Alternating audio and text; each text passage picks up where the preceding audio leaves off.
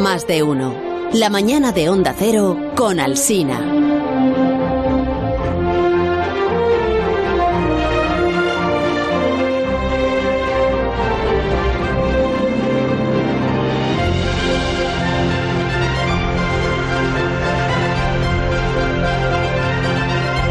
manera de que en, este programa, en este programa, porque en el resto de los programas yo sé que sí se hace, eh, seguro que ahora mismo todos nuestros competidores están hablando del amor, del amor, del enamoramiento, o del desamor, o del desenamoramiento. Estarán pues preguntando a sus oyentes cuándo supo usted que se había enamorado. ¿En qué momento se dijo a sí mismo o a sí misma, ay, a ver si es esto lo que me está pasando? No, ya sé que en este programa no. Está Gómez de la Fuente, sector anti-San Valentín y anti-amor en general. Los culturetas ya han visto ustedes como que fingen que tienen un corazón de piedra y en efecto así es, lo tienen. Los físicos. Bueno, pues cada uno tiene el suyo, digo, ¿no? Cada uno tiene su físico. No, que si tendrán los físicos, los, los profesionales ah, los científicos de la física, físicos. Sí, sí ah. que si que, ¿qué pensarán ellos del amor? Que si tendrán un corazoncito sensible. A saber. Alberto Aparici, por ejemplo, que es físico. Um, bueno, un romántico. buenos, buenos días. Sí, hola Alberto, ¿qué tal? Hola, no, eh, ¿qué tal? Pues no, no, no, sé, no sé si yo me atrevo a erigirme en representante de los físicos. No, deberías, porque... Si, es que eso existe, pero, pero vamos, mi San voto... San Valentín, el amor, ¿qué te parece? San Valentín, pues, pues mi voto personal ni fu ni fa. Está rodeado, ¿eh? Está rodeado. ¿Qué, tipo de voto es ese? Mi voto personal es ni fu ni fa. O sea, ¿Qué pasa? Pues que no eres un romántico. Eh, pero que tendrá que ver San Valentín con ser un romántico. O sea, quiero decir, si uno es un romántico, pues lo que tendrá que ser en todos los días de su vida, en su, en su vida diaria. Pues que hacerlo un día, pues ya ves, ¿qué importará, no? Pero vamos a ver, es igual. Es que no, no quiero discutir ya, esta solo ya me da todo igual, entiéndeme, estamos acabando el mes. O sea que, pero me apunto que Alberto Aparici odia el amor como oh. Rubén Amor. Pero que yo no he dicho eso.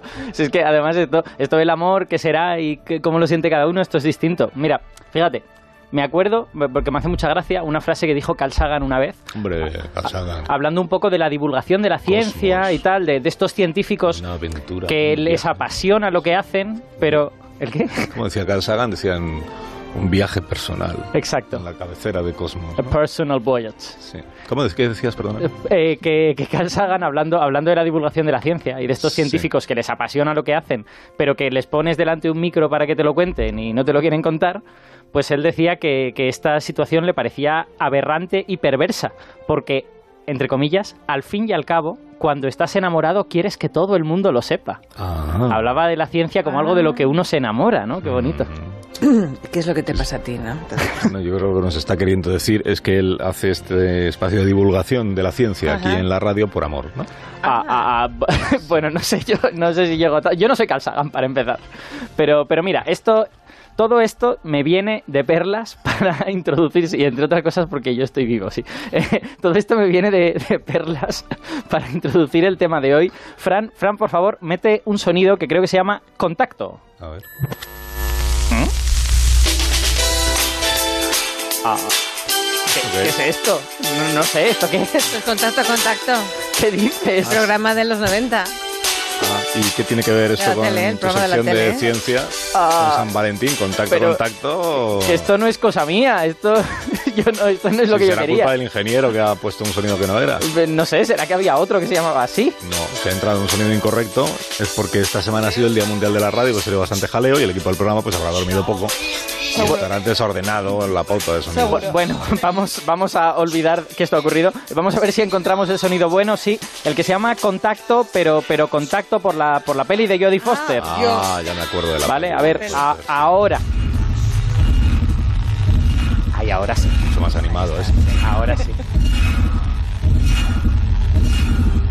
No sé si la recordáis, una peli mítica. Sí, peli mítica de mi juventud, a mí me gustó mucho. Mi juventud, ya estamos. Sí, y bueno, todos hemos tenido eso. Mi juventud, pero si esta película tiene 15 años. No, tiene ya más de 20. 97. Más de 20. Más de 20. 97. Sí, sí.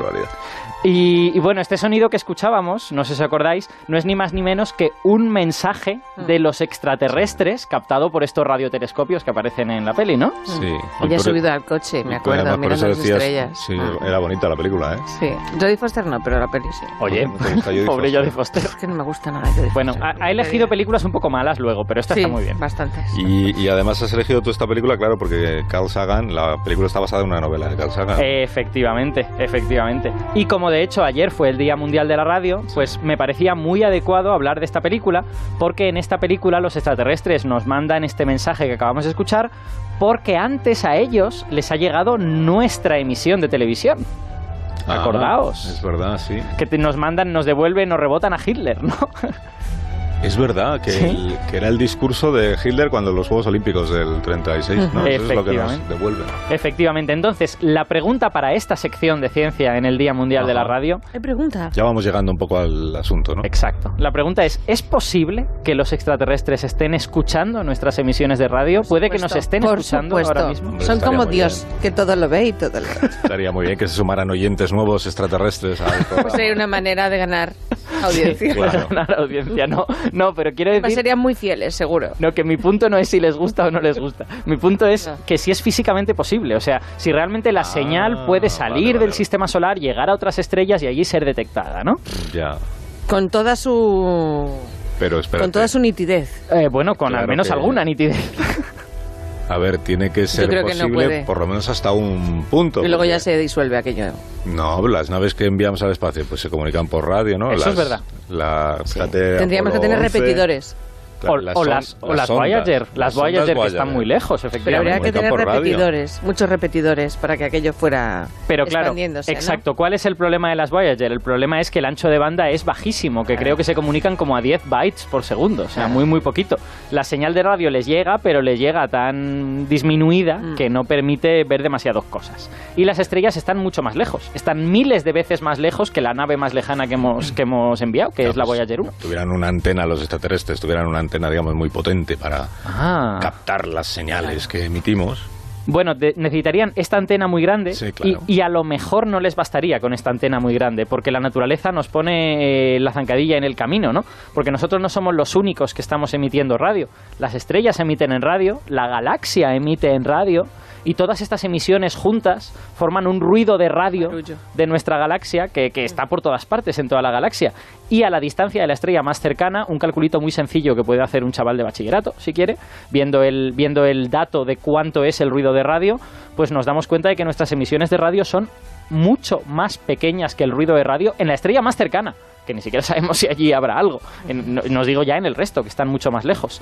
Pero puede haber una manera de eh, conseguir darle la vuelta a este problema, que es si lo- nuestros amigos los hombrecillos verdes Sí. conocieran muy bien el ruido de radio de la galaxia, lo tuvieran bien monitorizado, supieran cuáles son las fuentes, a lo mejor podrían quitarlo, podrían restarlo y entonces quedarse con esa cosa pequeñita que hay ahí, como hacemos los físicos de partículas cuando encontramos el bosón de Higgs en medio del ruido del resto de partículas, ¿no?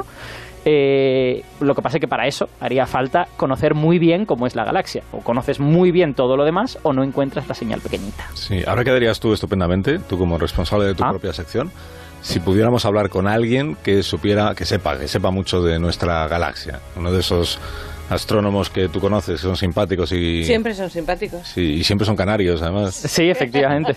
o trabajan en Canarias. Claro, es el mejor sitio. Pues a, a sus órdenes, señor, porque en la emisora de Tenerife tenemos... serio? Sí, señor. Qué alegría me das. La emisora de Tenerife tenemos a Héctor Socas, sus- ¡Hombre, socas! viejo conocido del programa. Él es investigador en el Instituto de Astrofísica de Canarias y además es el director del Museo de la Ciencia y el Cosmos, allí en Tenerife. Qué alegría recibir a Héctor, hombre, haberme lo dicho antes. Hola Héctor, buenos días. Hola, ¿qué tal?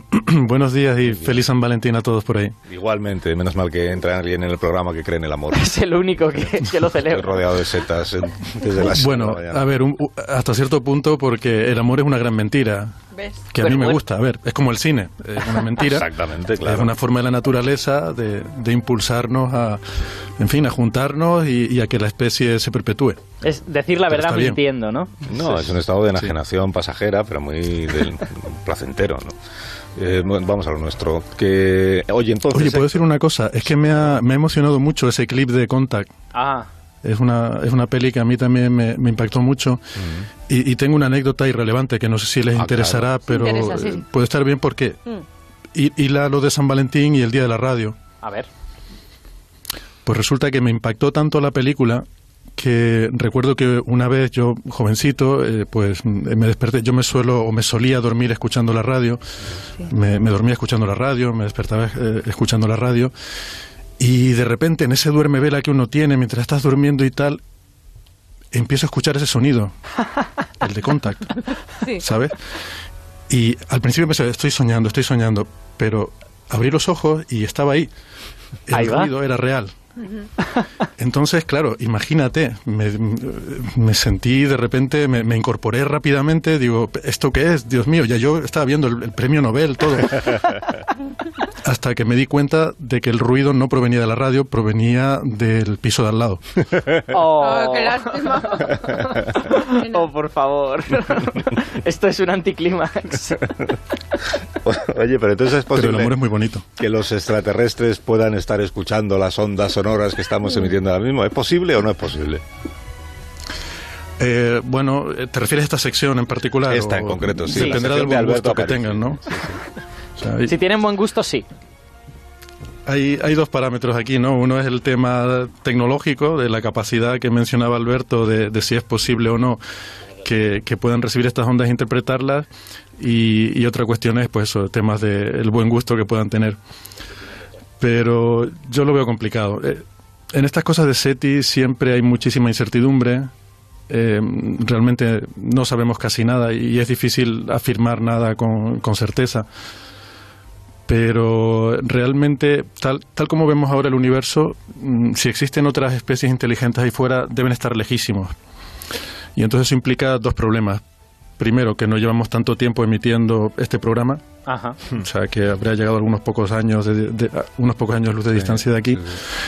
Y, luego el otro problema es efectivamente que si alguien está muy lejos, pues recibir esa señal es complicado. Hmm. Oye, También está la cosa de que si, bien es cierto que una civilización muy avanzada puede tener una tecnología mucho más adelantada y que pueda puedan hacer cosas que parezcan magia, también es verdad que si nos vamos a ir a, ese nivel, pues es posible que, ya estén tan, tan avanzados que todo esto de la radio les traiga sin cuidado. Ah, sí. Sí. Ojalá no. Que les parezca, sí. Ojalá, no. Que he leído que en los periódicos estos días que hay una así la llaman misteriosa señal de radio, siempre que los periodistas ponemos misterioso sí, exacto. para crear así más, que se repite cada 16 días, una misteriosa señal de radio.